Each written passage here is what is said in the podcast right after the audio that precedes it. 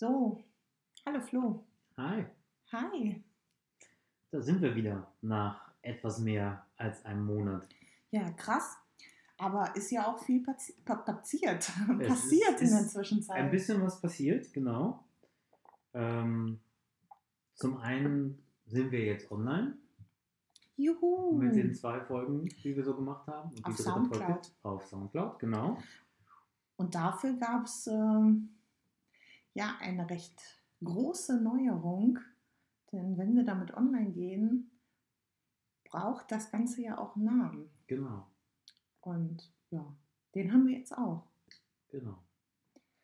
Und der bereits äh, vielfach in diesem Podcast erwähnte Tobi hat auch seinen Beitrag zu unserem neuen Namen geleistet, denn er meinte, also irgendwie muss der Anfang damit rein. Dieses so vom Anfang, das ist so speziell, naja, das muss sich im Namen wiederfinden und deswegen heißen wir ab sofort Punkt, Punkt, Punkt und so. Der Podcast für Escape Games, Brettspiele und Serien. und so. Und so. Genau. Weil wir auch immer nochmal was drumherum erzählen zu den drei Themen. Und vielleicht sind wir an dem Punkt auch schon direkt da, dass wir halt ein bisschen was und so erzählen, weil das ist eine schöne Überleitung dann auch zum ähm, ersten Punkt im Escape Game. Es ist bei uns ein bisschen was passiert. genau. Also, ich, hat, hatte ich das schon mal erzählt, so hier auf, äh, auf Aufnahme? Wir haben uns schon mal vorgestellt, ja. Genau, nein. Also, wir haben ein, eine Premiere, denn ähm, mein ähm, Wunsch ist in Erfüllung gegangen äh, und ähm, hat den Startpunkt gesetzt für einen, wie ich mir wünschen würde, für eine Regelmäßigkeit, die wir jetzt in jedem Urlaub machen. Und zwar haben wir unser erstes internationales Escape Room Spiel gespielt. Ja. Unseren ersten internationalen Escape Room bestritten. Und das war doppelt spannend. Ne? Ja. Also, lass uns das jetzt hier einfach mal, lass uns das einfach droppen, weil irgendwie spielen wir uns hier die ganze Zeit so den Ball hinterher und, Du und, erzählst, ich erzähl, du erzählst, ich erzähl. und niemand weiß, wer es sagen soll. Also, wir haben in unseren Flitterwochen, die unserer Hochzeit gefolgt sind, haben wir, ähm, also in unserer Honeymoon, haben wir ein Escape Game in Den Haag, in unserer Lieblingsstadt, ähm, gespielt, das da hieß The Flucht aus der Honeymoon Suite. Genau, Escape the Honeymoon Suite. Ja. Das fanden wir so passend und so lustig, dass wir das spielen mussten. Ja. Das ist richtig. Und wir haben dabei ähm, mehrere Dinge entdeckt, die wir sehr, sehr spannend fanden. Zum einen war uns gar nicht bewusst, wie hoch die Escape Room Dichte jetzt in der Ecke der Niederlande äh, ist, weil Genau. man wirklich sagen muss, wir fahren regelmäßig nach Den Haag und haben jetzt das erste Mal geschaut, was es denn da so geben könnte. Und wir haben festgestellt, dass auf einer Fläche von, ich sag mal, 20 Quadratkilometern gefühlte 20 ähm, Escape Room Anbieter da waren. Oder zumindest Spiele, genau. Ja. Ja, genau. Also Anbieter jetzt vielleicht nur 10, aber ist auch egal. Auf, Ja. Es waren auf jeden, auf jeden Fall einige. Fall werden wir die nächsten Ausflüge dahin auch nutzen, um äh, weiterhin Spiele Ja. zu spielen. Also Und- in Den Haag gibt es, glaube ich, Drei, vier. drei, vier und in den Städtchen, die drumherum liegen, wo man so in 15 Minuten auch mit dem Fahrrad mal wäre. Ähm, sind noch ein paar andere. Und der Anbieter, den wir uns da jetzt als erstes ausgeguckt hatten, hatte ähm, ja so ein bisschen die Thematik Horror für sich gepachtet. Ja. Und Wobei äh, Horror vielleicht schon ein bisschen. zu vieles Grusel. Gruseln, Ja, Grusel, also so ja. Grusel, genau. Ja. Also äh, es ist kein Live-Escape Room, das heißt, es gibt keine Schauspieler. Da, äh, das ist so ein bisschen in der, ähm, in der Beschreibung des Raums uneindeutig gewesen. Wir haben halt im Nachgang festgestellt, dass es ohne Schauspieler auskommt. aber dann die ganze Zeit damit gerechnet, dass jemand an der nächsten Ecke steht. Genau. Und ähm, müssen auch sagen, ähm, wenn man eine neue Kategorie äh, hinzufügen würde, der Gruselfaktor ist definitiv vorhanden. Ja. Aber erzählen wir einfach mal ein bisschen mehr. Genau. Also zum einen, was sehr, sehr auffällig ist, wenn man tatsächlich Escape Rooms in den Niederlanden spielt. Es gibt ein anderes Preismodell, als es das in Deutschland gibt, weil äh, hier bezahlt man einen Fixpreis für den Raum, unabhängig davon, wie viele Teilnehmer äh, den Raum spielen. Also egal ob zwei oder sechs, man bezahlt das gleiche, während man in Deutschland in der Regel eine Kopfpauschale zahlt. Das ist uns positiv aufgefallen. Das hat für Verwunderung bei dem Anbieter äh, gesorgt, weil der uns als zwei Personen für einen Sechs-Spieler-Raum erstmal gefragt hat, ob wir keine Freunde haben. ähm, Hat es dann aber verstanden, als wir erzählten, dass das hier auch unsere, unser Honeymoon ist Ja. und meinte, ja, das, äh, jetzt, das erklärt einiges. Wir wurden dann tatsächlich auch gefragt, ob wir sowas wie Blogger oder Redakteure sind, ähm, weil es halt wohl wirklich auffällig ist, dass wir nur äh, zu dass zweit wir nur waren. zu zweit gespielt haben. Anders als äh, hier in Deutschland, wo wir äh, beim Spielen schon öfter mal äh, Pärchen gesehen haben, die sich Räume Ja. ähm, erspielt haben, scheint das wirklich, ähm, also in Holland oder zumindest bei diesem Anbieter, ähm, Dark Park übrigens in Sötermeer, wie gesagt in der Nähe von Den Haag, ähm, scheint das unüblich zu sein, dass man das nur zu zweit spielt. Ansonsten zum Raum selber und zu der, der Aufmachung, wie das war. Also Södermeer ist ein ganz, ganz kleines Dörfchen in den Niederlanden, muss man sagen. Also die, wir waren etwas früher da, die Einkaufsstraße konnten wir zehnmal rauf und runter laufen, die Dreiviertelstunde, die wir vorher da waren. Also wirklich sehr, sehr beschaulich und es ist ein, ein Wohnhaus, was in der Breite irgendwie schön umgebaut wurde. Ich glaube, die haben zwei Räume gehabt in der, äh, äh, in der Location. Und wenn man das nicht weiß, wenn man da wie an so vielen Escape Games ähm, oder Escape Rooms vorbeigelaufen.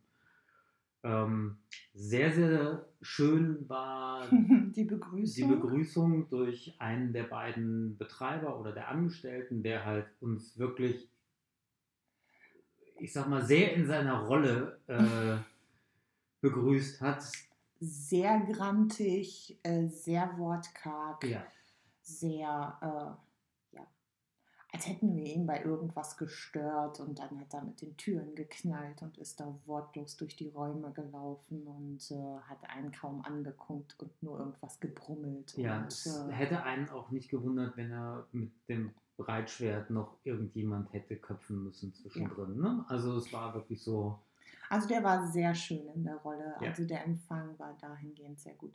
Es gab anders, auch anders als in äh, den bisherigen deutschen Escape Rooms, keine langwierige Einweisung. Also man hat kurz gesagt bekommen, achtet darauf, dass ihr nicht auf den Notausschalter kriegt. Ansonsten ähm, viel Spaß. habt Spaß. Ja. Also viel Einweisung gab es nicht. Ähm, mag vielleicht auch daran liegen, dass ähm, der davon ausgegangen ist, dass wir das schon das ein oder andere Mal gemacht haben. Kann sein. Ansonsten ist es so, wenn ihr euch dafür interessiert, in den Niederlanden äh, Escape ähm, Rooms zu spielen, in der Regel werden die zweisprachig tatsächlich angeboten. Über die Seiten ist es teilweise ein bisschen schwer nachzuvollziehen, ob man die und wie man die bucht. Das ist etwas, was uns auf allen Seiten, die wir da jetzt im Umkreis uns angeguckt hatten, was uns da begleitet hat, äh, sucht den Kontakt direkt mit den Anbietern. In der Regel ist das dann in einer Mail geklärt, wie das abläuft. Und wie gesagt, im Großteil ist, werden die Rätsel in Englisch angeboten. Und man muss halt auch sagen, ähm, mit, ich sag mal, rudimentären Englischkenntnissen oder ich sag mal mit dem Haus, mit dem Schulenglisch kommt da man gut Fall durch. Genau. So, zumindest bei dem Anbieter. Also bei Dark Park war es jetzt tatsächlich so, dass man ein bisschen ähm, sich durch die Internetseite kämpfen muss. Ähm, das Holländisch äh, oder das Niederländisch ist jetzt nicht ganz so weit weg vom Deutsch. Äh, die Seite gibt es allerdings nicht auf Englisch, wenn man aber auf die Spiele bzw. die Räume klickt, äh, wird dort angezeigt, äh, dass man das von zwei bis sechs Spielern spielen kann, äh, dass das maximal eine Stunde dauert, also so ein Standard 60-Minuten-Spiel ist und dass man das in Niederländisch und Englisch spielen kann. Ansonsten zur Aufmachung muss man sagen, dass das auch wieder ein sehr, sehr äh, schön gestalteter Raum war, was ähm, uns hier zum allerersten Mal begegnet ist, ist halt tatsächlich, ich sag jetzt, ich nenne es jetzt mal diese Menge an Spezialeffekten. Mhm. Ähm, ich glaube, hier macht es tatsächlich Sinn, ein bisschen was zu erzählen, da kommen wir gleich zu. Ähm, es war eins von den Spielen, was wir ja sehr, sehr mögen, wo man im Raum mehrere Räume äh, sich erarbeiten muss. Also wir, wir haben angefangen quasi uns von der Lobby bis zum, ich sag mal, Notausgang aus diesem ähm, Hotel irgendwie rauszukämpfen.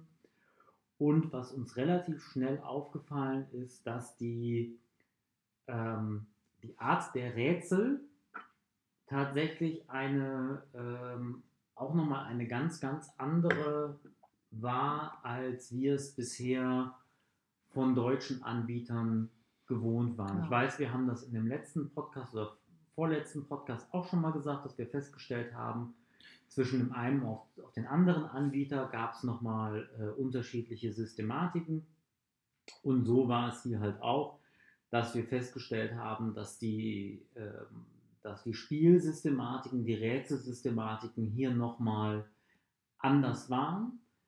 Ähm, wir haben uns, glaube ich, relativ schnell rein ähm, gefunden und ähm, sind dann auch sehr, sehr gut äh, durchgekommen. Man muss halt echt sagen, dass wir ähm, hier einen, einen Raum hatten mit relativ wenigen, ich sage jetzt mal, klassischen Code-Rätseln, also mhm. wo, wo man was entschlüsseln Zahlen, muss. So. Genau, was uns ja schon relativ häufig in Dortmund begegnet ist. Ähm, hier waren es halt tatsächlich ganz, ganz viele äh, Suche, Finde, Kombiniere äh, Rätsel, also suche Dinge im Raum, kombiniere, kombiniere sie miteinander. Und finde dann das in Anführungsstrichen Schloss dafür. Genau. Das war nämlich auch nicht immer ganz eindeutig. Ja, das stimmt. Was was komplett neu war, ist tatsächlich, dass an ähm, den interessanten Stellen für die Storyline es Effektmomente und Schreckmomente ja. gab. Wir haben zwar schon mal erlebt, dass dann so äh, in anderen Räumen einfach mal das Licht ausgegangen ist, aber das wurde hier tatsächlich nochmal auf die Spitze getrieben. Ja. Also man hatte wirklich äh, so Grusel-Erschreck-Momente, mhm. äh, die durch die äh, Licht- und äh, Soundstimmung ähm, ja, befeuert wurden und das, das hat auch wirklich Spaß gemacht. Es ja. hat ähm, ja, es hatte eine sehr schöne Dynamik. Also teilweise musste man sich auch im Dunkeln zurechtfinden. Das ging aber recht gut, also mit Tasten und, äh, und Fühlen ähm, in einem dunklen Raum wird natürlich diese Grusel, äh, äh dieser Gruselmoment nochmal befeuert und man ja, ist noch ein bisschen angespannter, aber das äh, ist nur förderlich für den Spielspaß. Genau. Und hat auch alles zur Story beigetragen. Also die Story, ich sag mal, in die, äh, einmal kurz angerissen, war halt die, es gab halt einen äh, Serienmörder. Einen Serienmörder, der, der, ein Hotel geführt hat. Genau. Und, und, in diesem Hotel hat er seine verschiedenen Bräute ja. Umgebracht. Also Serienmörder und Heiratsschwindler, so muss man sagen. Genau.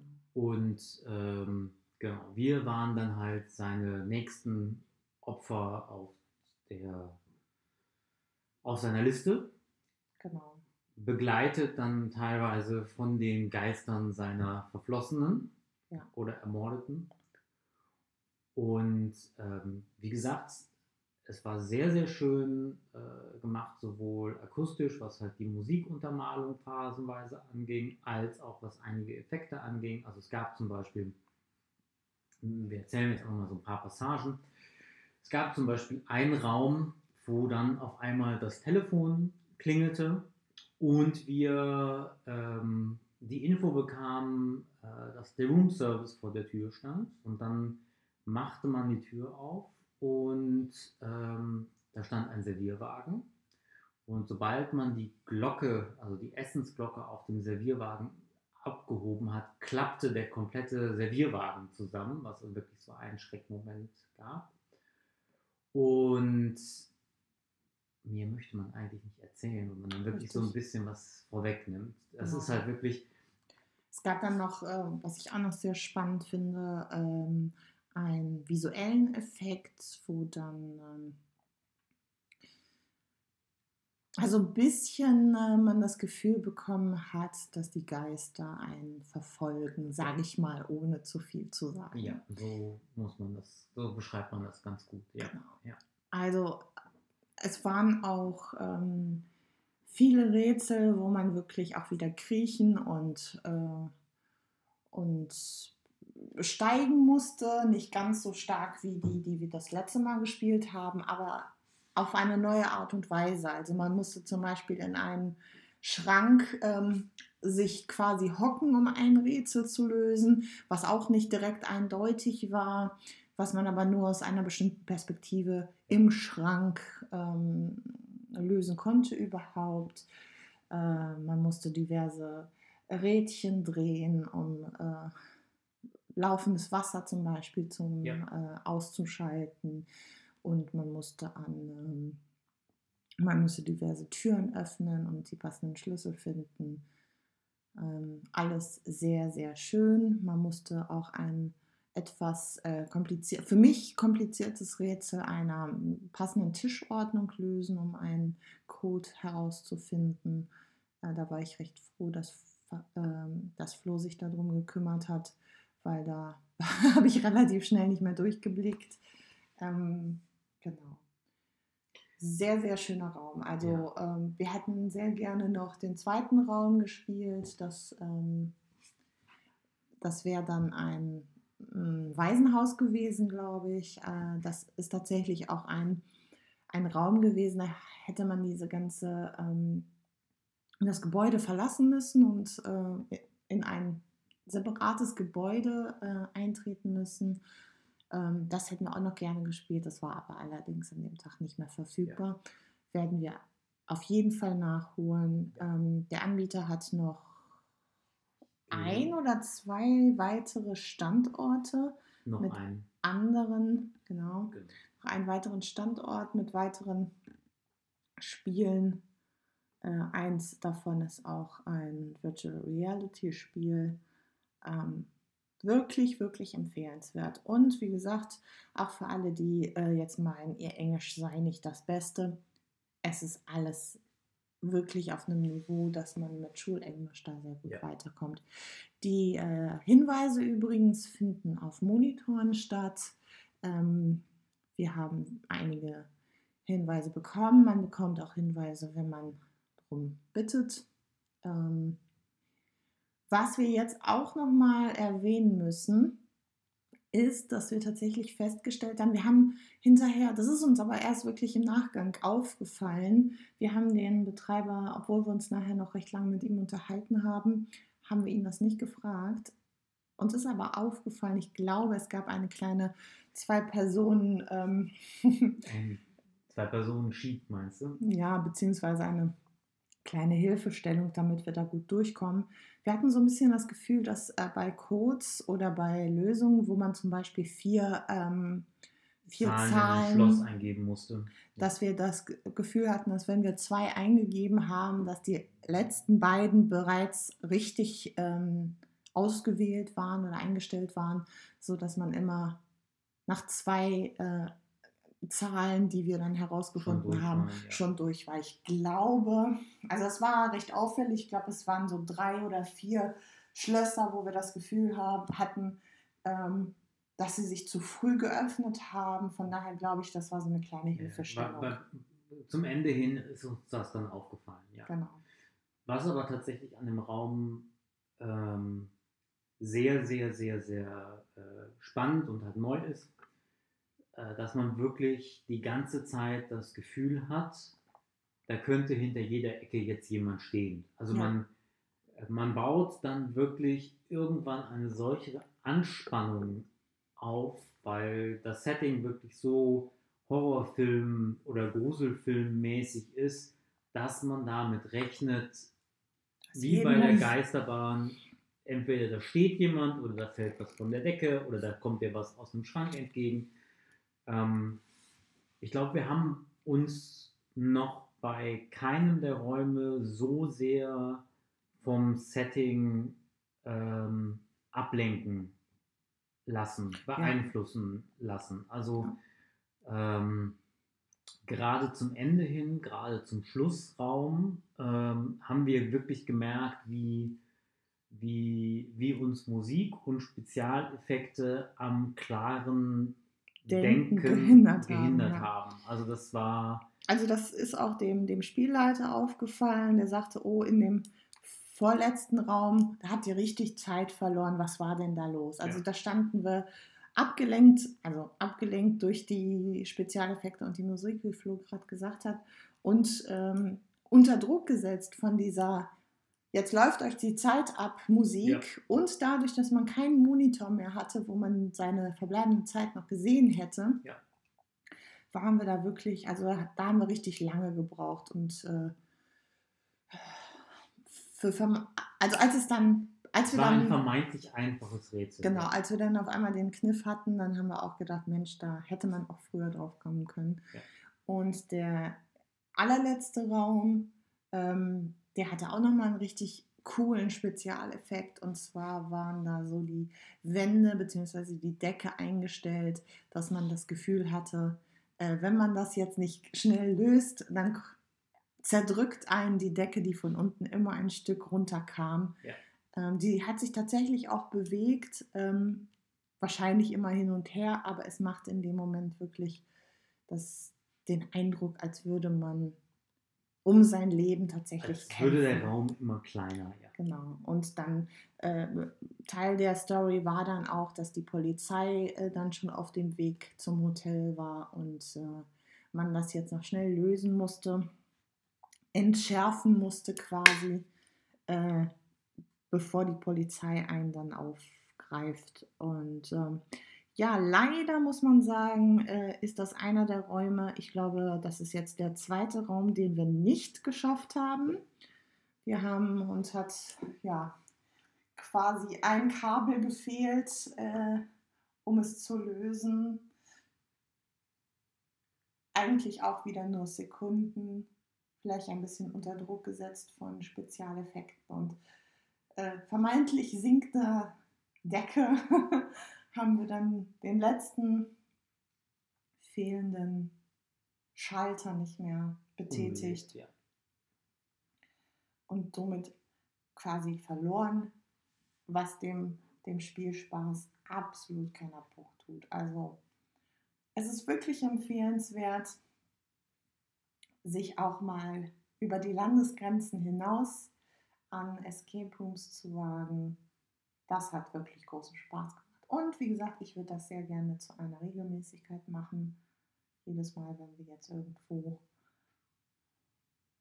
im Urlaub sind oder mal ein langes Wochenende machen, ein paar weitere Escape Rooms auszuprobieren. Ja. Denn das war wirklich cool. Das hat echt Spaß gemacht. Ja. So viel dazu, so viel zum Escape Room. Und ähm, auch das Brettspiel, was wir heute besprechen wollen, trägt den gleichen Namen.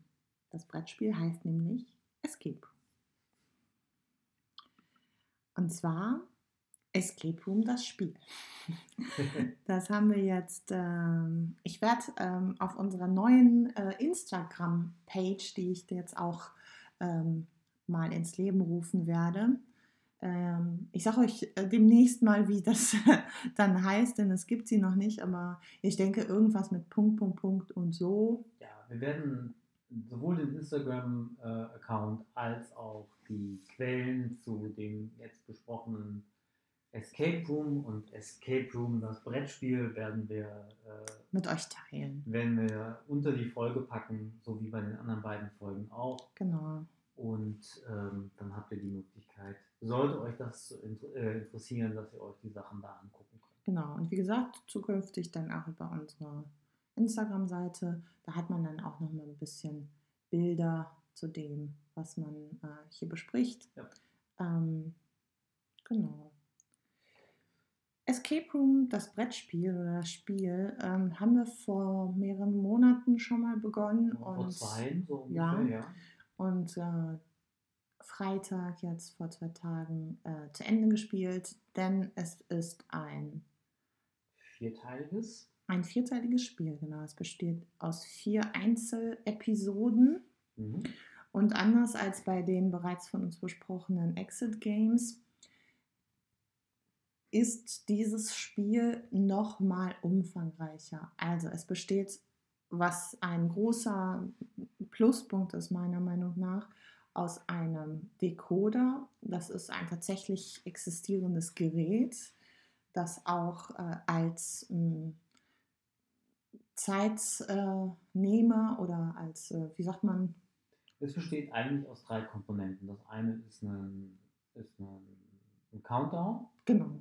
Äh, der immer 60 äh, Minuten läuft. Ne? Genau. Und äh, nach, ich sag mal, alle 10 Minuten ein Signal gibt, wenn man einen Hinweis lesen darf, genau. aber nicht muss. Dann befinden sich äh, auf dem Decoder unterschiedliche ähm, Dechiffrierungssysteme, genau. wo man je nach Teil, den man spielt, einen benutzen darf. Sowas wie Morse zum Beispiel. Morsezeichen zum Beispiel, aber auch ähm, sowas wie äh, Symbol in Buchstaben oder Buchstaben in Zahlen, Codes, sowas in der Art. Und die dritte Komponente ist sowas wie ein Lochkartensystem, wobei es ein bisschen komplexer ist. Das sind halt vier Schlüssel, vier Schlüssel und Schlüsselslots in der Maschine. Und auf den Schlüsseln sind Zahlen, Buchstaben, Punkte, Punkte Formen Symbole, genau. und äh, römische Ziffern. Genau. So, und je, und je nach Rätsel bekommt man verschiedene Symbole, Zahlen, Buchstaben raus ja. und muss dann diesen vierstelligen Code mittels der Schlüssel in, in der richtigen Reihenfolge in die Slots packen. In den äh, genau, Decoder. Decoder packen und kann und bekommt dann wiederum ein äh, akustisches Signal, ob das der richtige Code war oder nicht. Wenn man falsch lag, werden einem, wird einem Zeit abgezogen. Ähm, und in der Regel ist es in jedem Teil so, dass man zwei Codes finden muss, wenn ich das richtig im Kopf habe. Zwei oder drei, ja. genau. Ja. Die vier Teile ähm, sind Prison Break, Virus, Nuclear Countdown und Temple of the Aztec. Ja. Ähm, Falls ihr das gerade gehört habt, das ist hier unser Teilzeithund, der träumt gerade. Ja. Den müssen wir mal einmal kurz streicheln. Und dann geht das wieder. Dann geht das weiter.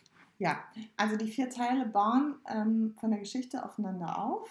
Ähm, so locker aufeinander auf. Ganz locker. Also der Sprung von Nuclear Countdown auf Aztec, den habe ich zum Beispiel gar nicht so wirklich verstanden, muss ich sagen. Den fand ich sehr, sehr groß. Ja, es ist jetzt sehr weit ja. Äh, gegriffen. Aber gewesen. es spielt zumindest in einem Universum. Richtig, genau. So. Also aufeinander aufbauen bedeutet aber nicht, dass man es ähm, dass man es äh, nacheinander spielen muss. Es wird aber empfohlen, denn wir haben auch festgestellt, dass sich tatsächlich die, der Schwierigkeitsgrad erhöht ja. beim Spielen. Also die ersten beiden Spiele haben wir relativ locker unter 60 Minuten geschafft. Ja. Ähm, zwar mit ein paar Hinweisen, ähm, aber wir haben es geschafft. Und die letzten beiden Spiele waren jetzt doch sehr fordernd und herausfordernd. Ja.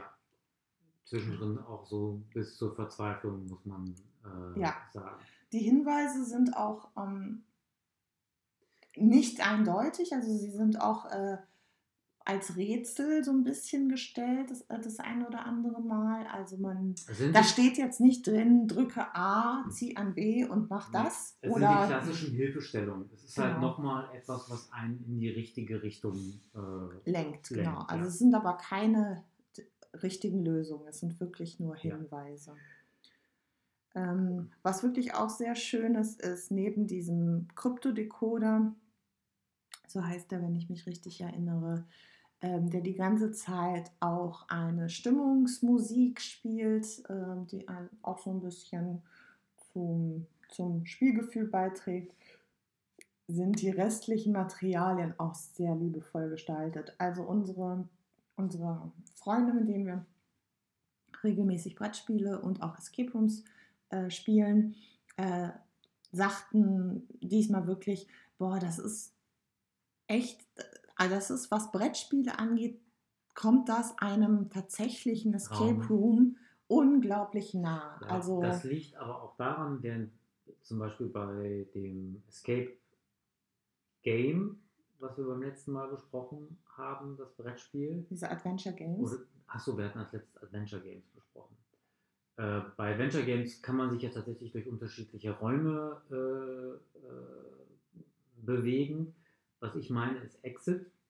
Bei Exit ist es ja tatsächlich so, du hast in der Regel ein Heft, was du aufschlägst und in dem unterschiedliche Rätsel sind. Du hast nicht das Gefühl, dich in einem Raum zu bewegen. Während du jetzt hier tatsächlich in jedem Umschlag, der die Spielmaterialien für jeden Teil ähm, mit sich gibt, hast du eigentlich immer ein auffaltbares Blatt Poster, Papier, genau. was eigentlich entweder einen Raum oder eine Karte vorgibt, auf der sich alle wesentlichen Rätsel befinden. Und dann gibt es halt Zusatzmaterialien. Also dieses räumliche Empfinden ist hier schon eher gegeben als bei, bei Exit zum Beispiel. Genau. Also es ist auch wunderbar zu viert, wahrscheinlich auch zu sechst spielbar. Die Materialien sind groß genug, wenn man es in der Ja. Tischmitte auslegt, die Poster, die dann die Räume darstellen. Man erkennt wirklich auch, ich sage jetzt mal über Kopf, äh, alles sehr gut. Es funktioniert an dem Tisch hervorragend. Ja. Anders jetzt als bei Exit ähm, oder auch bei Adventure, wo sich das alles auf einem etwas kleineren ähm, Bereich bezieht, wo man dann schon sehr nah aneinander sitzen muss oder das äh, nacheinander betrachten Was ich auch sehr, sehr positiv fand, ähm, die Materialien waren eigentlich alle so angelegt, bis auf zwei, aber da konnte man relativ gut ähm, und schnell eine Lösung für finden, dass man sie ein zweites, drittes, viertes Mal verwenden äh, konnte. Ne? Ne, Oder Folie drüber gelegt oder Genau. Wieder ausdrucken oder Genau, das wollte ich gerade nämlich sagen. Es gibt auf vielen der Materialien ein kleines Druckersymbol. Ähm, das heißt, man kann sie sich wieder ausdrucken und nochmal verwenden. Ja. Ähm, was auch nochmal ähm, positiv hervorzuheben ist, es gab in dem allerletzten Spiel eine Sequenz, wo es um Farberkennung ging im weitesten Sinne, ohne jetzt zu viel zu verraten. Und da gab es tatsächlich auch eine farbenblinden Variante, wo dann die Farben ähm, ja, beschrieben wurden, wo dann wirklich stand, äh, ja, schwarz-weiß, Ja. gelb-rot etc. Ähm, Stelle ich mir nochmal herausfordernder vor, aber bezieht halt nochmal eine Gruppe von Spielern mit ein. Fand ich sehr weit gedacht. Insgesamt waren die, die Art der Rätsel sehr, sehr abwechslungsreich. Ja. Also von Symbolrätseln über Dechiffrierrätsel, über ähm, räumliche äh, Wahrnehmungsrätsel, über ähm, Zahlencodes. Ja. Ähm, auch eine schöne äh, Mischung von Medien, also unter anderem tatsächlich, dass man äh, eine, sich eine Telefonnummer erarbeiten musste, um dann einen Anrufbeantworter anzurufen, der wiederum dann eine, einen weiteren Hinweis zur Lösung bot. Also das war sehr, sehr abwechslungsreich. Also Genau. diese vier Stunden, die wir da jetzt in das Spiel investiert haben, die waren phasenweise ein bisschen frustrierend, weil wir selber äh, uns wirklich an den Rätseln die äh, Zähne ausgebissen haben, gerade jetzt in den letzten zwei Teilen.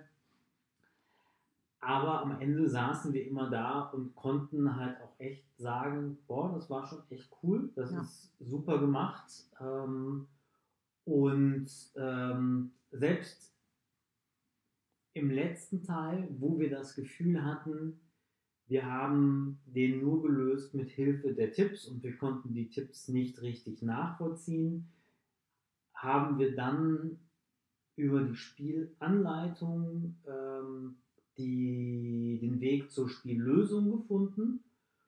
Und dass das angeboten wurde, fand ich halt nett. Also, dass man nachvollziehen konnte, welche Schritte man nicht selber gelöst hat und wie sie zu lösen gewesen wären. Also, da hat man echt gemerkt, dass, man, dass sich da jemand sehr ähm, große Gedanken gemacht hat. Und die vier unterschiedlichen Welten und Spielwelten waren halt auch tatsächlich sehr abwechslungsreich. Und wir sitzen eigentlich auch nach jedem Teil da und rätseln, wie funktioniert dieser verdammte Decoder. Ja, ja, ja, ja, genau. Also das Spiel, nochmal so ein paar Fakten, kostet 35 Euro. Diese 35 Euro sind meiner Meinung nach hervorragend angelegt, weil, wie gesagt, man vier verschiedene Abenteuer spielen kann. Das war Das waren Whisky. meine Knochen. das war der stinkende Whisky. Der besonders gute, stinkende Ja. Räucherwhisky. Extra für mich abgefüllt. Mhm. Ähm, noch ein paar Basics. Also das ähm, Spiel ist aus dem Verlag Norus Spiele aus dem Jahr 2016.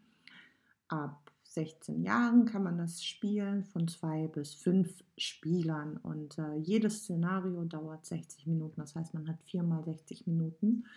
Und wie gesagt, es ist noch viel, viel einfacher als bei den Exit und den ähm, Adventure Games ähm, oder auch anderen ähm, Denkspielen äh, die Sachen wieder zu verwenden. Ähm, und wenn man die Sachen gefaltet, geschnitten, gerollt hat, kann man sie sich, wie gesagt, auch sehr leicht wieder ausdrucken und das Ganze nochmal spielen bzw. verschenken. Ja, und ähm, dann bleibe ich mal bei den, bei den ähm, Basics und äh, rufe unsere Oh, unsere Kategorien. Altbewährte Kategorien mal ins, äh, zurück ins Leben. Ähm,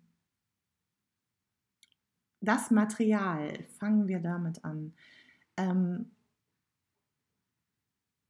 das Material bekommt bei mir 8 bis 9 von 10 Punkten. Ich finde diesen Chronodecoder äh, grandios. Das ist ein äh, Vor allem, weil man den für Erweiterungen noch, noch weiter nutzen kann. Richtig. Und weil der wirklich nochmal das Ganze haptischer macht. Man hat, wie gesagt, dieses Gefühl, wirklich in dieser Story, in eine Story einzutauchen und es kommt sehr nah an einen echten Escape Room ran. Man hat halt auch immer so einen Belohnungseffekt. Ne? Also es ist nicht so wie, alles klar, man hat ein Rätsel gelöst und sagt sich, man hat das Rätsel gelöst, sondern man wartet tatsächlich darauf, dass dieser gelöste Sound erklingt. Ja, das ist irgendwie nochmal so eine, so eine nette, nette Geschichte. Entschuldigung, ich habe dich unterbrochen. Alles gut. Wie viele Punkte vergibst du Ähm, für das Material? Ich wäre bei, bei sowas wie 7 von 10, aber auch nur aufgrund der Tatsache, ähm, dass ich es ein bisschen schade fand, dass alles nochmal ineinander verpackt war. Also man muss sich das so vorstellen, jeder Teil war in einer Plastikhülle mit einem Umschlag und darin waren dann zum Teil dann nochmal Umschläge für Einzelmaterialien. Gut, es hätte, also das, das Plastik hätte es nicht gebraucht, die Umschläge schon, weil man natürlich, also ich sag mal so, jedes der einzelnen Szenarien ist in ein bis drei Teile aufgeteilt und man darf einen Umschlag erst öffnen, wenn man zum Beispiel den ähm, Code davor schon gelöst Ja. hat. Also Aber die Umschläge braucht es, das Plastik drumherum hätte man sich sparen Es können. war halt ein bisschen viel klein, klein und auch beim, beim Wiedereinsortieren haben wir da gesessen und irgendwie auch festgestellt, oh, wir haben es jetzt irgendwie dann doch wieder falsch zurückverpackt. Das fand ich, das, das haben wir in anderen Spielen schon wieder ein bisschen besser gelöst gesehen. Von daher gibt es wie viele Punkte von dir? Sieben von zehn. Der Spieleinstieg bekommt von mir 8 von 10 Punkten. Also klar, wenn man noch nie ein, ein solche, eine solche Art von Spiel gespielt hat, äh, muss man sich sowieso erstmal damit auseinandersetzen. Äh, man kommt leider nicht umhin, äh, die Spielanleitung zu lesen, auch um den Decoder zu verstehen. Ähm, jede, jedes Spiel selbst, also jedes Szenario, äh, hat auch nochmal eine Vorlaufgeschichte wo dann nochmal kurz gesagt wird, okay, öffnet erst Teil 1, öffnet erst Teil 2, wenn ihr Teil 1 gelöst habt und so weiter. Ähm, man muss die ganzen, also wenn man das Spiel öffnet, sage ich jetzt mal, muss man die ganzen Materialien auch erstmal auseinanderlösen und zusammenbauen. Man muss den Decoder, man braucht tatsächlich Werkzeug, um die Batterien in den Decoder zu bekommen. Ähm, die sind mit einer Schraube, also das Batteriefach ist mit einer Schraube verschlossen. Das heißt, da muss man ein bisschen ähm, Werkzeug noch mit bereitstellen. Und es dauert ein bisschen, bis man alles so vorbereitet hat, dass man loslegen kann. Ähm, aber dann ähm, geht das recht leicht. Von daher 8 von 10 Punkten von mir. Auch hier bin ich wieder bei 7 von 10. Ähm,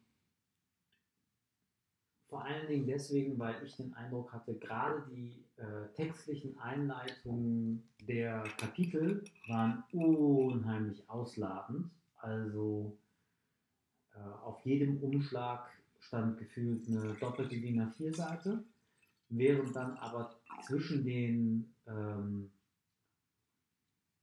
Teilen eines Kapitels gar keine textliche Untermalung oder Unterstreichung mehr kam. Also man hat dann zum Teil den einen Code gelöst und stand dann teilweise dann auch so wie der, Und jetzt? genau, wie der Ochs vom Bergen und hat sich halt gefragt, wie es weitergeht. Da hätte man sich hier und da, beziehungsweise man hat es in anderen Spielen schon gesehen, äh, wo es halt besser gelöst wurde, wo dann es dann halt nochmal ein Storytelling-Element gab, was dann irgendwie gesagt hat, jetzt passiert das und das und das. Und ihr dürft Umschlag 2 öffnen. Genau. Das hätte ich mir einfach ähm, gewünscht, da wäre hier und da der Spielverlauf ein bisschen ähm, nativer gewesen. Das lässt das Ganze so ein bisschen vermissen. Ansonsten hast du es ganz gut beschrieben. Ähm, ja. Beim Spielgefühl gibt es bei mir 9 von 10 Punkten. Äh, eigentlich auch nur, damit es noch Platz nach oben gibt für zukünftige Spiele.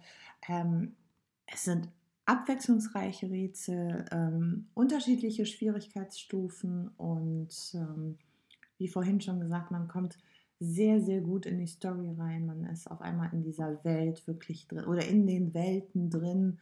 Das funktioniert durch das Material und größtenteils auch durch diesen Chronodecoder hervorragend. Von daher das Spielgefühl bekommt von mir neun Punkte. Mhm.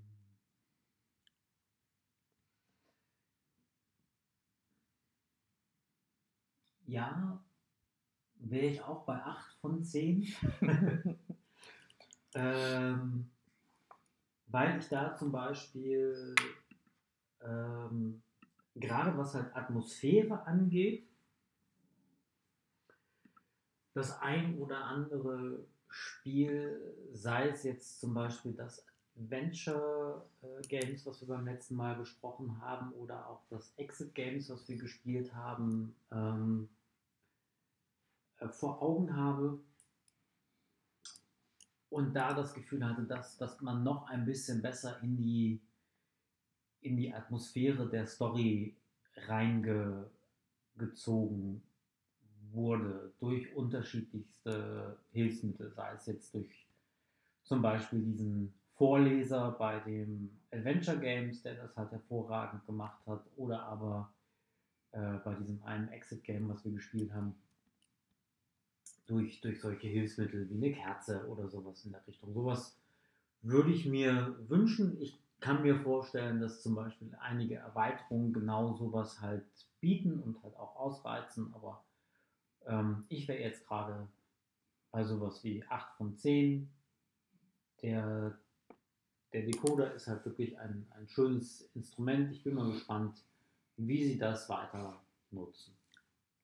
Wir haben ja auch noch den Punkt andauernder Spielspaß. Da gebe ich ähm, auch 8 von 10 Punkten, denn ähm, wie gesagt, man kann die Sachen sehr gut wiederverwenden. Man zerstört die Materialien nicht unbedingt, äh, auch wenn man sie nutzt. Äh, man kann sich, sollte man sie dennoch zerstört haben, sie online auch wieder nachdrucken.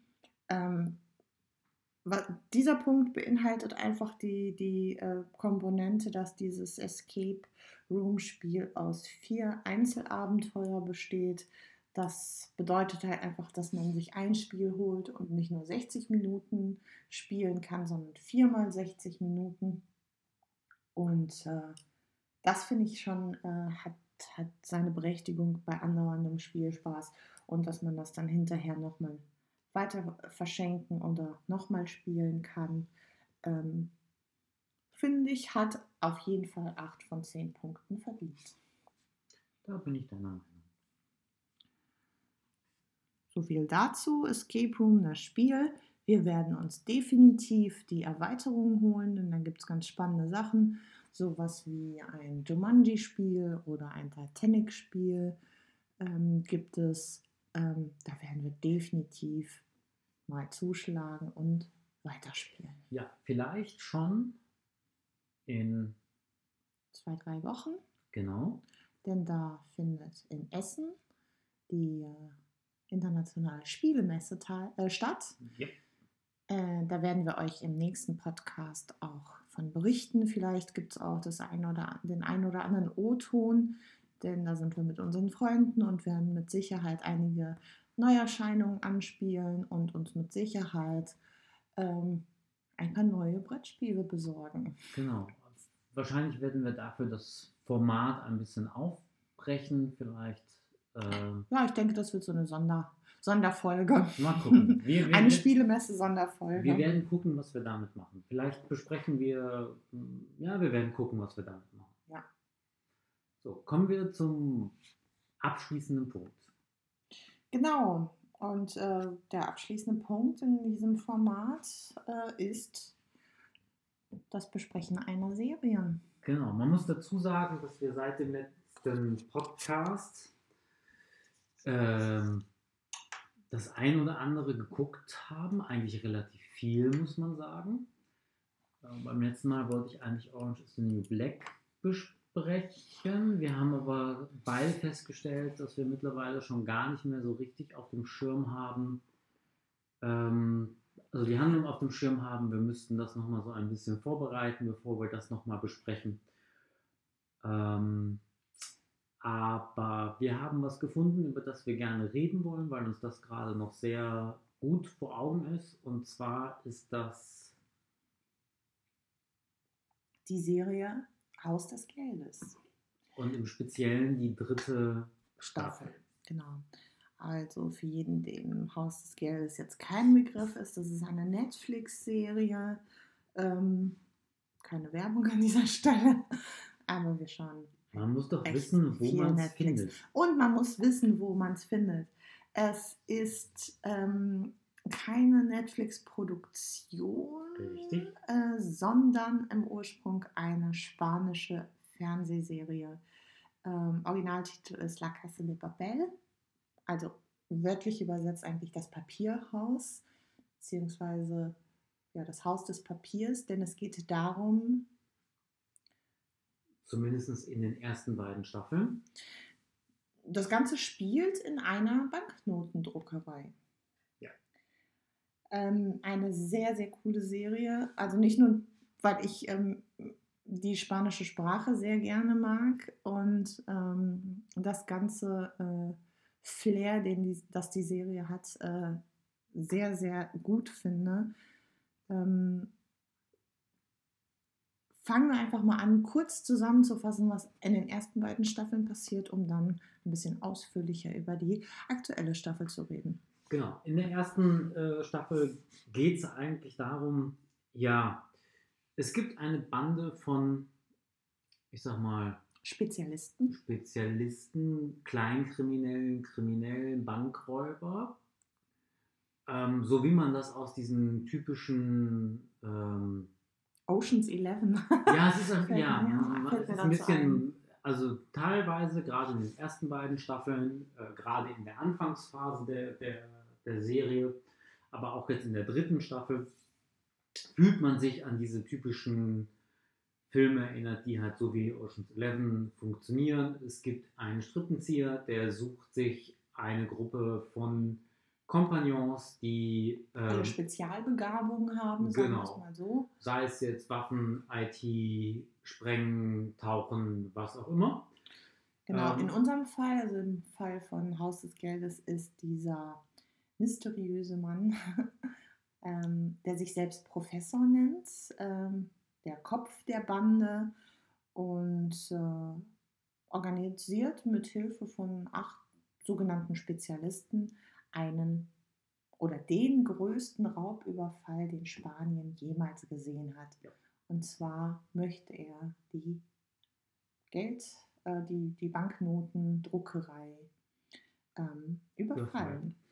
Ähm, was dabei halt sehr, sehr spannend ist, dass er in seinen Planungen eigentlich immer allen anderen einen Schritt voraus ist, während die Polizei noch denkt, äh, alles klar, das Ziel ist es, dass, dass die Geldreserven in der Banknotendruckerei äh, rauszuschaffen, erfahren wir als Zuschauer irgendwann, nein, darum geht es gar nicht. Es geht darum, möglichst lange ähm, in der Bank zu verweilen, um Selbst Äh, Geldscheine zu drucken. Genau, und diese dann halt äh, beiseite zu schaffen. Und in den ersten zwei Staffeln dreht es sich halt im Wesentlichen darum, mit vielen Twists und im Wesentlichen halt darum, dass sich der Professor und seine Gegenspielerin, die, die, die Kommissarin, äh, eine sehr, sehr äh, erbitterte Schlacht liefern, sich aber parallel, so viel kann man spoilern, weil wir mittlerweile echt aus, davon ausgehen können, dass alle mindestens mal eine Staffel gesehen haben, ähm, als Paar zueinander finden. Das Ja, die verlieben sich, während sie quasi per äh, Telefon miteinander. Naja, ne, nicht nur per Telefon, sondern der Professor äh, knüpft ja eigentlich aus Kalkül im ersten Schritt ein, ein, ein Band. Ne? Er, äh, er lernt sie halt irgendwie kennen. das passiert erst in der zweiten Staffel, dass die sich dann Ah, kennenlernen. nee, das ist schon in der ersten. Was man auch noch sagen musste, die acht ähm, Kompagnons des Professors ähm, bekommen alle Decknamen, um ja, die, die eigentlichen Identitäten zu schützen und auch äh, persönliche Bindungen so ein bisschen oder weitestgehend äh,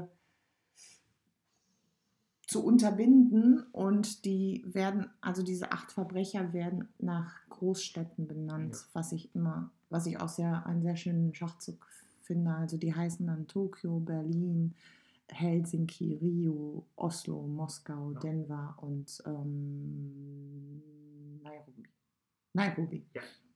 Und ähm, das ist halt auch eine Komponente der Erzählstruktur, gerade in den ersten zwei Staffeln, äh, dass man auf der einen Seite halt verfolgen kann, wie der Plan immer weitere Fortschritte macht, hier und da auch scheitert, aus einem ganz bestimmten Grund, weil die Beziehungen der Personen, der äh, Bankräuber untereinander werden halt nach und nach ähm, offengelegt.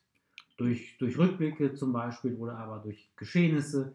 Dann gibt es natürlich auch noch solche ähm, typische Geschichten, dass die, die Geiseln der Bankräuber Eine auch, Beziehung aufbauen. auch nochmal eine Rolle und Komponente spielen, gerade halt, weil im Plan des Professors es vorgesehen ist, dass sie zum, zum Beispiel die gleiche Kleidung tragen wie die äh, Bankräuber. Das ist so eine rote Overall-Uniform. Also es ist alles darauf ausgelegt, dass sich die Geiseln relativ einfach mit den Räubern identifizieren. Das in, passiert dann auch in, in einem speziellen Fall. Also eine, weibli ein weiblich, eine weibliche Geiselin.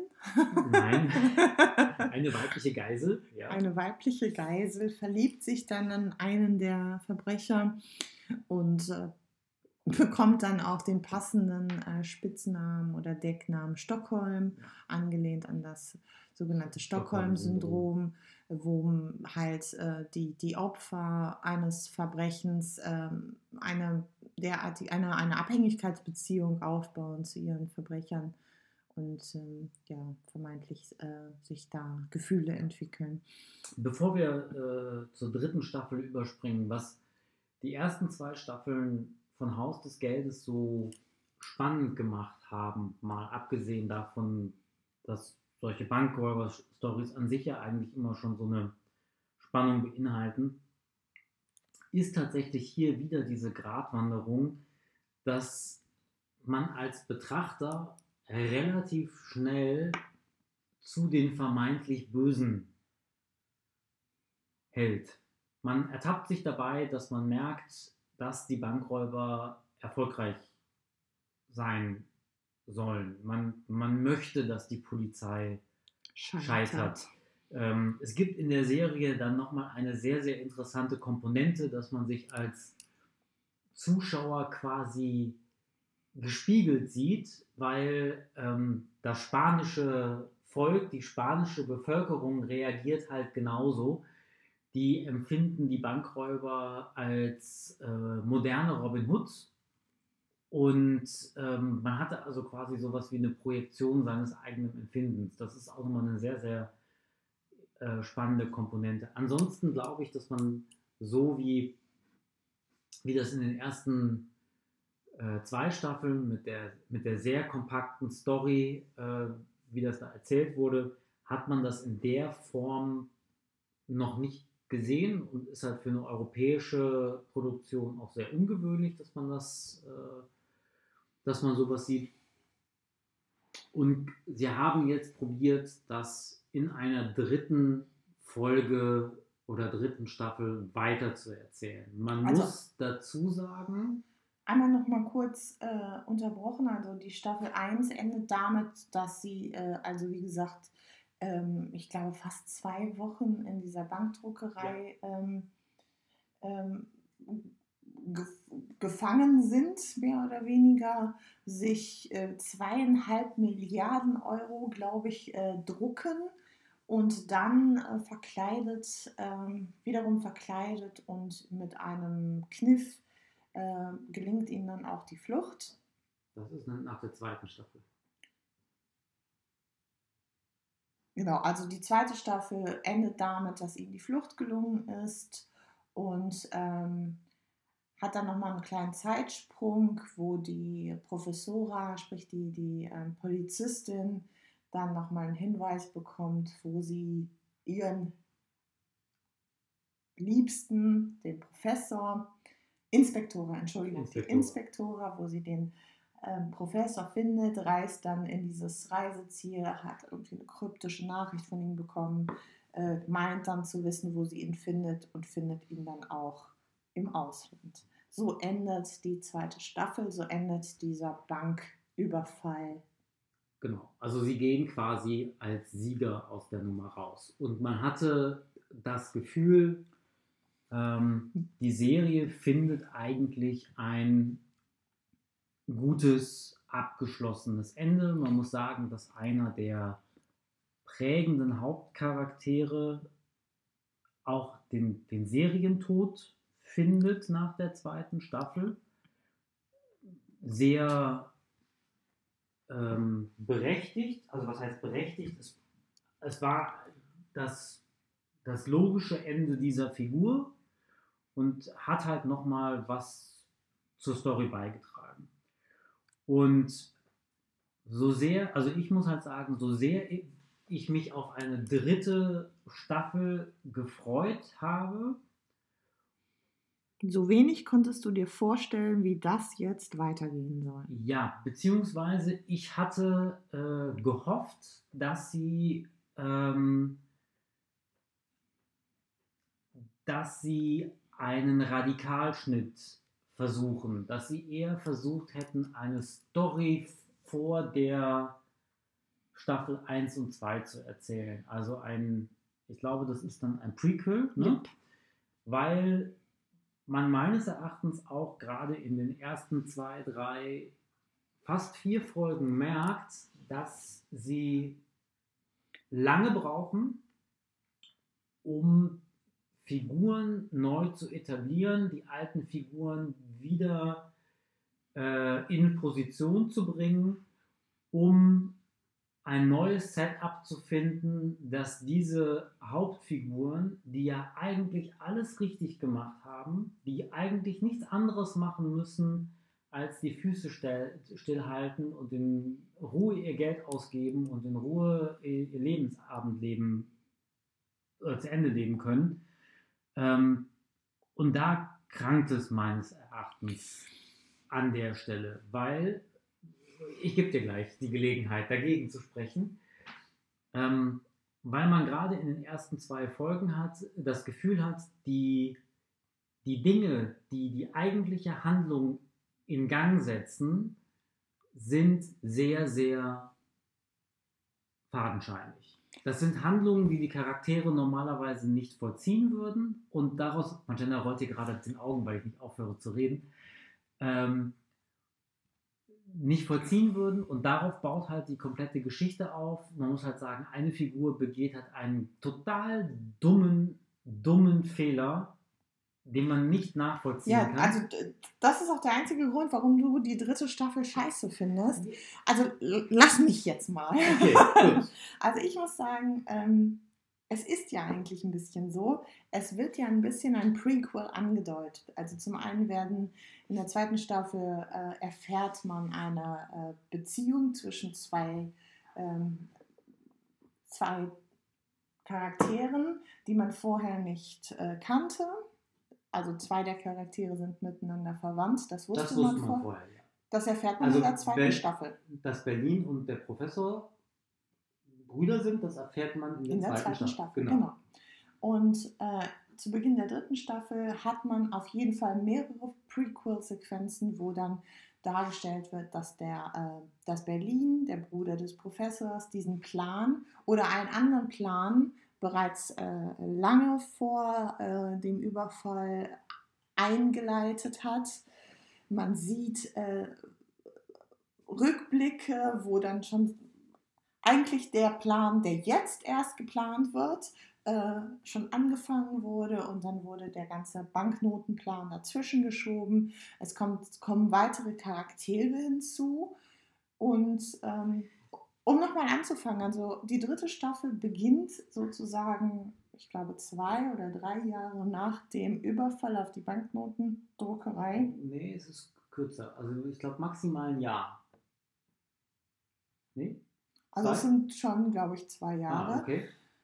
Und äh, man sieht so ein bisschen Einblick, dass alle verstreut sind in der ganzen Also, Welt. das gehörte zum Plan des Professors, das erfährt man aber auch erst später. dass jeder irgendwie auf einen Kontinent kommt und das Immer zu zweit. genau. Dass ähm, die Pärchen immer zu zweit auf verschiedene, auf alle ähm, Kontinente verteilt werden und dass sie nachher erfährt man auch, dass es äh, Notfallpläne gibt und dass es ein Kontaktverbot gibt und dass es einen Notfallkontakt gibt in dem jeweiligen Kontinent, der einem hilft, wenn es dann Probleme geben sollte. Ähm, die haben keinerlei ähm, Kommunikationsmittel zur Verfügung. Also es wird angeraten oder man sieht, dass die halt versuchen, nicht irgendwie zu telefonieren und nicht das Internet zu nutzen und andere Kommunikationswege zu meiden. Man sieht halt, keine Ahnung, wie das eine Pärchen ist in Thailand, das andere Pärchen ist auf einer Insel in, in der Karibik. Äh,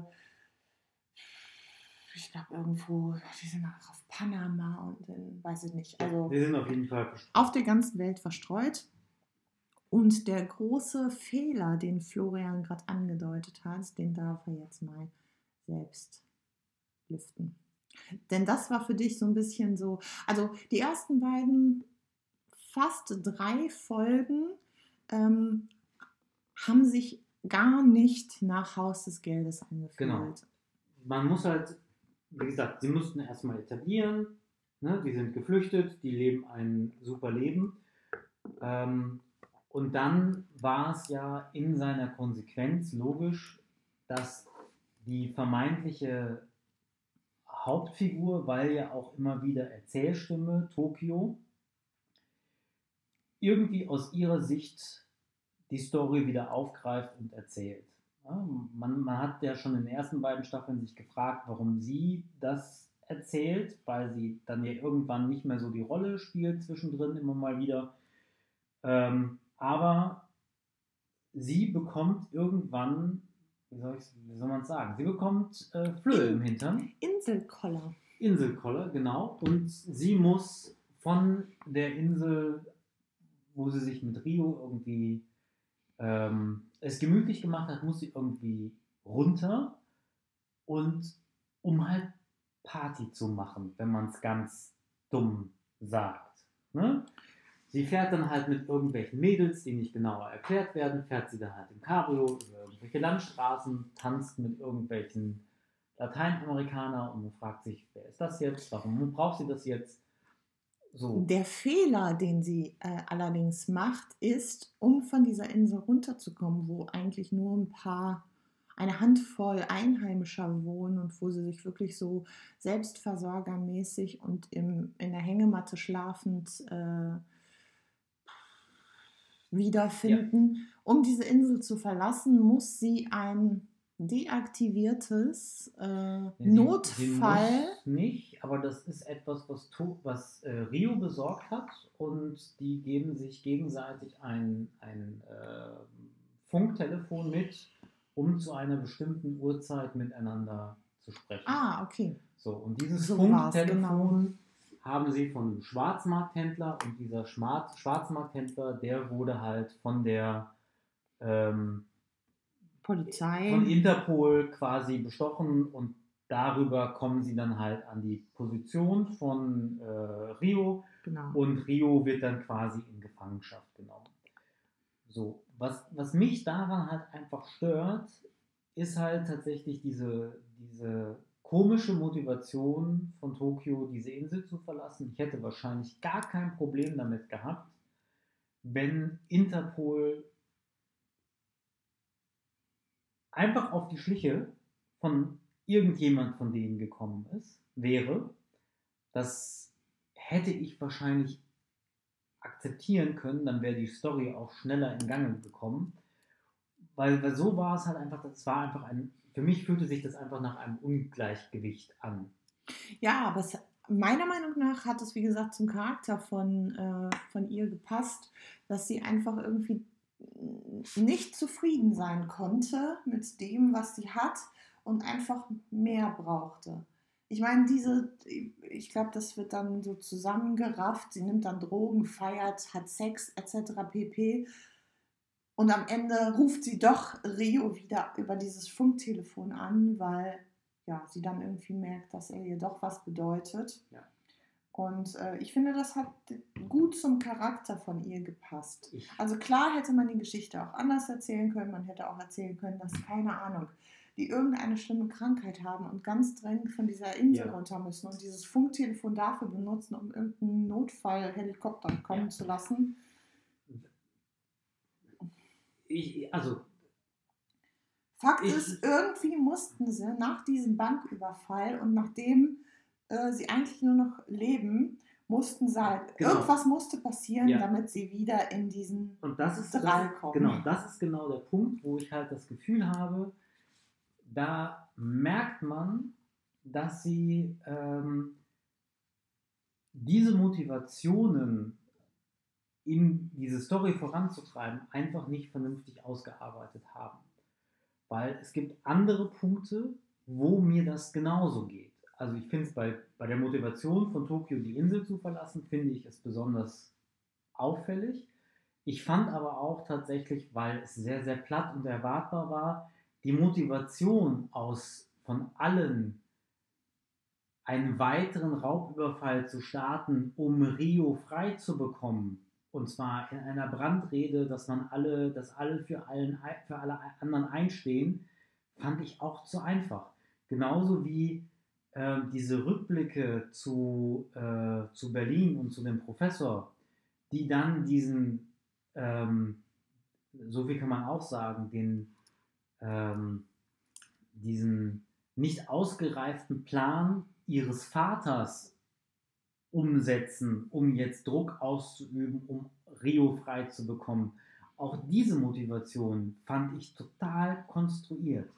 Also genauso wie ich das Gefühl hatte, dass die neuen Charaktere, die dazugekommen sind, eigentlich nur Dubletten sind der Hauptcharaktere, die man in den ersten Runden verloren hat. Auch dieser, dieser vermeintliche Freund von Berlin, der eigentlich nur den kleinen psychopathischen schwulen Bruder von Berlin spielt. Ne? Es ist mir alles viel zu sehr am Reißbrett. Das ist halt so der Punkt, wo ich gerade, äh, wo ich das Gefühl habe, ich, ich kann das nicht so unvoreingenommen genießen, weil ich den Gedankengängen der Schreiber folgen kann, ne? den Grundgedankengängen, wen setze ich wohin, damit wir die Geschichte starten können. Das ist mir leider alles zu einfach. Jetzt kommt das große Aber. In dem Moment, wo es um den Bankraub geht, in dem Moment, wo klar ist, wir befinden uns in der Kernkompetenz der Schreiber von Haus des Geldes. Fühlt es sich vom ersten ist es, Moment ist an. es wieder großartig. Ja. Ne? Es, es bezieht sich darauf, auf die, auf die wesentlichen Bestandteile. Man schaut diesen Schauspielern und diesen äh, Charakteren sehr, sehr gerne dabei zu, wie sie versuchen, diese Bank oder diese Bank zu knacken, ähm, wie sie probieren, gegen diese Widrigkeiten, die ihnen da ständig begegnen, wie sie dagegen ankämpfen, wie sie gegen Verluste ankämpfen und gegen Bedrohung ankämpfen.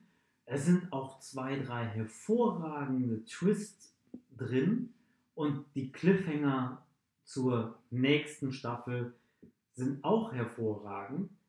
Aber ich hätte, ich hätte sehr, sehr gerne eine, eine dritte Staffel als Prequel gesehen, wo es einen, ich sag mal, einen noch dominanteren äh, Berlin als Hauptfigur gegeben hätte, einen Professor, der nicht der allwissende Pro Professor ist, so viel darf man auch sagen, das ist er in dieser Staffel auch nicht, und wo es neue Figuren gegeben hätte. Und wo es auch um einen Bankraub gegangen wäre, und zwar von Anfang an.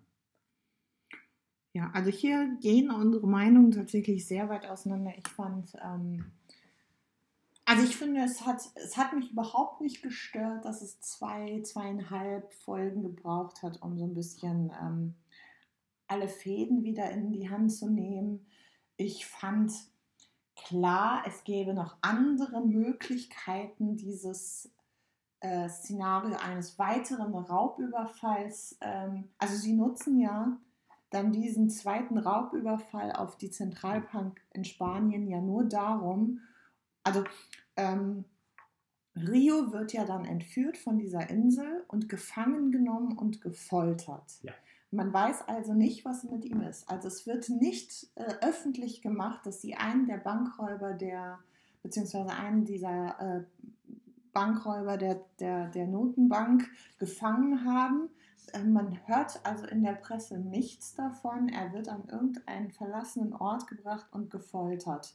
Äh, da wird dann eine neue Inspektora etabliert, die wirklich. Das ist eine äh, sehr gute Figur, muss man sagen. Die ist sehr eine spannend. wirklich sehr spannende und sehr arschloch-eske Figur darstellt. Ähm, saufend, rauchend und gleichzeitig schwanger ist. Ähm, Wobei ich immer noch glaube, dass es Verhandlungstaktik sie ist gar nicht schlimm. auf jeden Fall ähm, reaktivieren sie diesen alten Plan von Berlin, den er von seinem Vater übernommen hat, den sie damals ja nicht umgesetzt haben, weil ähm, der Professor war. meinte, er sei zu unausgereift und es gebe zu viele Blackspots und zu viele Eventualitäten, die man nicht einplanen kann. Diesen reaktivieren sie jetzt. Der Professor hat immer noch so ein bisschen Bange, dass es das ein oder andere Problem, das er nicht ähm, lösen werden kann, äh, auftaucht. Wir reaktivieren den Plan dennoch, um an einen Punkt zu kommen, wo sie die Regierung sozusagen äh, erpressen können, um Rio aus seiner Folter zu befreien. Und ähm, die Art und Weise, wie sie diese spanische Zentralbank dann ähm, ausräumen äh, mit die, also der Tresorraum wird irgendwann als Sicherheitsmaßnahme. Wie erklären. Also ich glaube, wir dürfen, also ich glaube, Ja, wir können den genau. Rahmenhandlungen, das ist schon okay.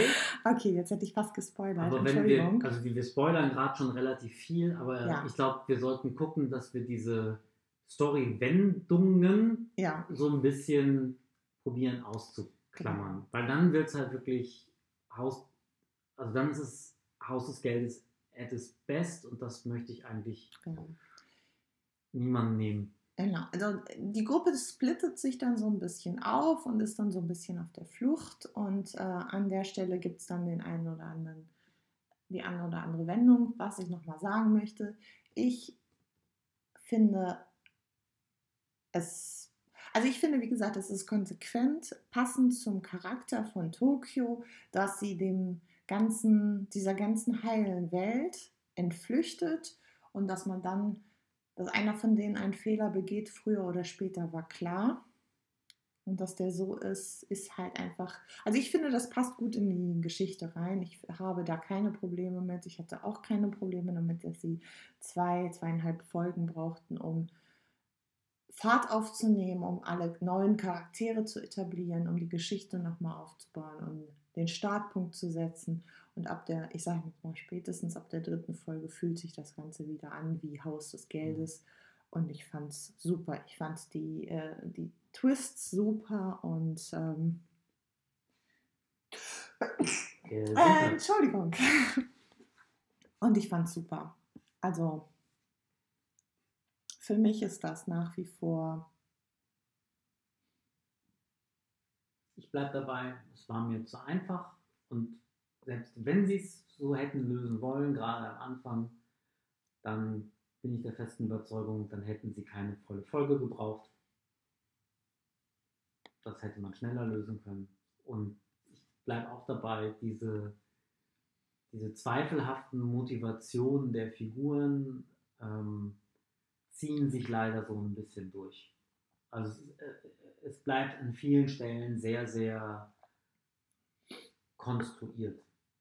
Haus des Geldes hat auch einen, äh, einen musikalischen Teil, der wirklich ähm, über die Serie hinaus zu Berühmtheit äh, erlangt oder Berühmtheit erlangt hat und zwar so? in den Nächten vor den Raubüberfällen oder bevor sie losschlagen sozusagen ah, wird ein äh, Lied gespielt, ähm, das ähm, um ein, bisschen, um ein bisschen Trivia zu erzählen, äh, das haben die italienischen Partisanen im Zweiten Weltkrieg ähm, gesungen. Und zwar trägt das den Namen Bella Ciao und die ähm, Protagonisten singen das sozusagen immer, bevor es losgeht. Und das Ganze kennt man auch aus den Charts. Als Remix zumindest. Richtig. Ja, so viel zu unseren drei Punkten heute. Und ausnahmsweise waren wir uns mal uneins. Und ausnahmsweise waren wir uns mal um eins, ja. Ich werde Haus des Geldes definitiv nochmal im O-Ton gucken. Ich habe äh, mit der ersten Staffel schon begonnen. Ähm, kann man gut machen, wenn man ein Basic Spanisch-Kenntnisse hat. Es hilft allerdings sehr, dass man das Ganze schon mal auf Deutsch gesehen hat. So, So, hast du noch was zu sagen? habe ich noch was zu sagen? Ähm, habe ich noch was zu sagen? Also die nächste Folge äh, Offensichtlich habe ich nichts zu sagen. hat dann äh, tatsächlich, also ich, wir wissen noch nicht, ob es eine Sonderfolge ist oder eine klassische Folge, wird aber auf jeden Fall viele Themen aus der ähm, Spielemesse beinhalten. Von daher kann ich mir sehr gut vorstellen, dass es eine kleine Sonderfolge wird, vielleicht mit ein paar O-Tönen, die wir aufnehmen, auf der Spielemesse selbst. Ansonsten versuchen wir es jetzt mal, jetzt nachdem wir den ganzen Hochzeitsstress hinter uns haben, versuchen wir das Ganze mal ein bisschen ähm, regelmäßiger ja. zu machen. Ich sag mal jetzt so grob. Wir müssen ja auch genug Zeit haben, um ein Escape Room zu spielen, ein Brettspiel, ein neues äh, und eine Serie zu gucken. Ja. Von daher sage ich jetzt mal so grob in die Faust, äh, alle zwei Wochen kommt eine Folge. Ähm, freut euch auf einen Instagram-Account und. Genau. Wir müssen auch immer noch die Tobi-Folge nachschieben. Das, äh, genau, haben wir euch auch versprochen. Und wir schauen mal, dass wir das nächste Mal vielleicht ähm, ja, schon ein paar mehr Zuhörer auf unsere Soundcloud gelockt haben. Wir gucken mal. Genau, ansonsten gerne, falls das jemand hören sollte, Äh, Schickt gerne, uns gerne Kommentare und Hinweise und äh, Tipps. Auch gerne Tipps und Empfehlungen, äh, sei es jetzt Escape Rooms oder Brettspiele, die wir mal ausprobieren sollen. Gerne auch natürlich Serien. Ähm, ich denke, die nächsten Brettspiele, die wir besprechen werden, werden auch ein bisschen ähm, weniger Escape und Exit lastig sein. Also ja. da werden wir uns mehr auf die klassischen Brettspiele beziehen und verbleiben bis dahin mit lieben Grüßen. Ja. Und sagen einfach mal Tschüss. Und so.